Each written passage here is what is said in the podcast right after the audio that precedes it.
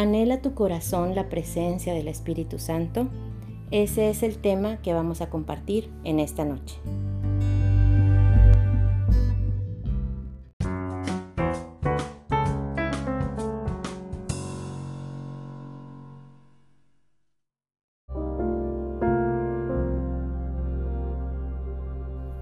Lo que hoy se necesita desesperadamente no es un mayor número de personas inteligentes, ni de personas llenas de talento, porque ya las hay, sino de personas con una vida espiritual profunda. La palabra del Señor nos dice en Romanos 3 del 9 al 18. ¿A qué conclusión llegamos? ¿Acaso los judíos somos mejores? De ninguna manera. Ya hemos demostrado que tanto los judíos como los gentiles están bajo el pecado. Así está escrito. No hay uno solo justo, ni siquiera uno. No hay nadie que entienda, nadie que busque a Dios. Todos se han descarriado, a una se han corrompido. No hay nadie que haga lo bueno, no hay uno solo. Su garganta es un sepulcro abierto. Con su lengua profieren engaños. Veneno de víbora hay en sus labios. Llena está su boca de maldiciones y de amargura. Veloces son sus pies para ir a derramar sangre dejan ruina y miseria en sus caminos y no conocen la senda de la paz. No hay temor de Dios delante de sus ojos. Amén. Tal vez en alguna parte recóndita de nuestra vida hayamos oído alguna vez que necesitamos una vida más profunda y más plena, lo que nosotros llamamos una vida en comunión real con el Espíritu Santo. Tal vez te hayas cansado de las experiencias frívolas o superficiales e internamente has anhelado lanzarte hacia esa profundidad. Esto pudiera resultarnos difícil de entender por la esclavitud de algunos hábitos profundamente arraigados. Estamos acostumbrados a pensar que el pecado está constituido por actos individuales de desobediencia a Dios. Esto es bastante cierto en lo que se refiere al significado de pecado pero la escritura va más allá. Lo que Pablo le dice a los romanos se refiere con frecuencia al pecado como una condición que infecta a la raza humana. La fuerza de voluntad nunca tendrá éxito para hacer frente a los hábitos pecaminosos profundamente arraigados. Es por esto que cuando buscamos desesperadamente lograr una transformación interna por medio de la voluntad y la determinación, es cuando estamos accesibles a una nueva y maravillosa comprensión. La justicia interna es un don de Dios que ha de recibirse por gracia. El cambio interno que todos necesitamos es obra de Dios, no de nosotros. Lo que se necesita es un trabajo interno y solo Dios puede obrar dentro de nosotros. Esta justicia del reino de Dios no la podemos lograr ni ganar con nuestras propias fuerzas y métodos. Esta gracia proviene de Dios.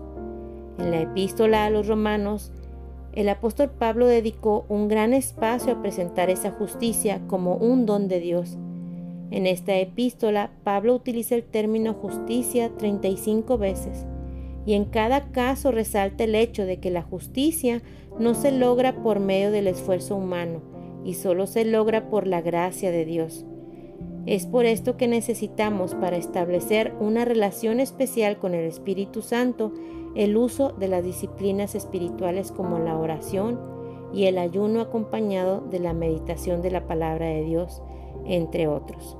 Porque cuando el amor divino entra en nuestro espíritu, no tenemos que esforzarnos para ser buenos con aquellos que no son tan buenos con nosotros, porque de nuestro interior, lleno del Espíritu Santo, fluye amor, gozo, paz, paciencia, amabilidad, bondad, fidelidad, humildad y dominio propio. Su palabra dice que contra estas cosas no hay ley. Si el Espíritu Santo fuera real en nuestra vida, no existiría la agobiante necesidad de esconder a los demás todo nuestro ser interno, porque es el Espíritu Santo y su fruto lo más importante en nuestra vida. No hicimos nada para merecer este don. No hicimos nada para merecer esta gracia, pero puede ser nuestra si buscamos la presencia del Espíritu Santo que nos fue dado en la promesa, según Hechos 1.8. Oremos para que lo que más anhele nuestro corazón sea estar lleno del Espíritu Santo y agradezcamos a Dios por esa gracia y por su Espíritu que desea llenar la vida de cada creyente si le buscamos diariamente de corazón. Oremos. Padre nuestro que estás en el cielo, te agradecemos por la maravillosa oportunidad que nos das de gozar de tu gracia. Te pedimos que aumentes en nosotros ese deseo de buscarte de mañana y de noche en nuestra vida, que nuestra alma te anhele aún más y podamos ser semejantes a ti. Amén. Gracias por escucharnos. Nos vemos este jueves en la vigilia de oración a las siete y media y que el Señor les bendiga a todos en gran manera. Muchas gracias.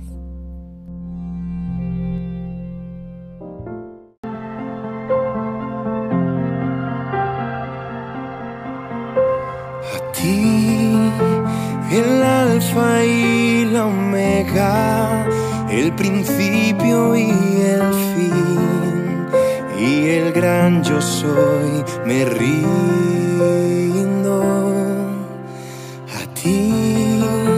el Todopoderoso, el que es y que será, y el gran yo soy, me entrego. Yo quiero que gobiernes mi vida, me doy en sacrificio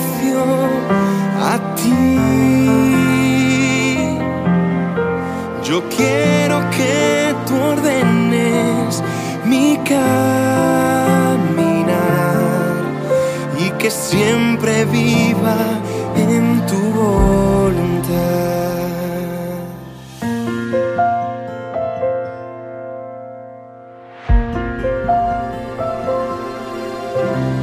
A ti, el alfa y la omega, el principio y el fin, y el gran yo soy, rindo a ti, el todopoderoso, el que es y que será, y el gran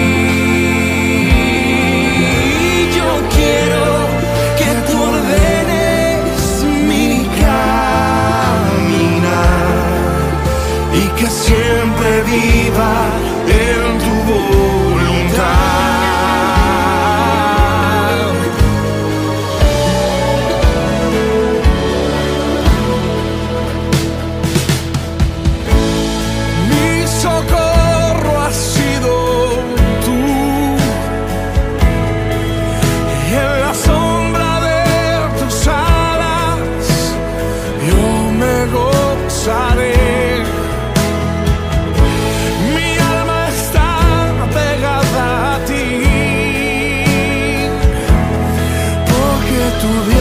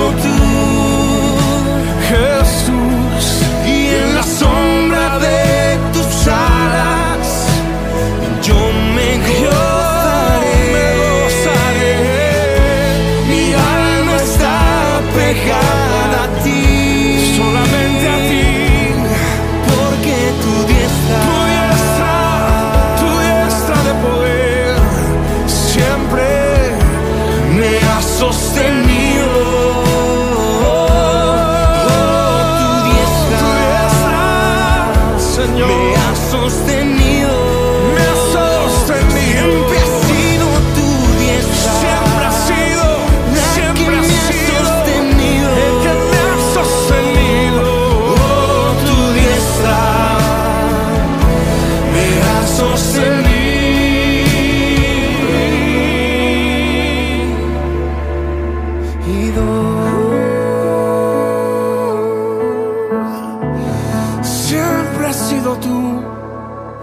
Siempre has sido tú, Jesús.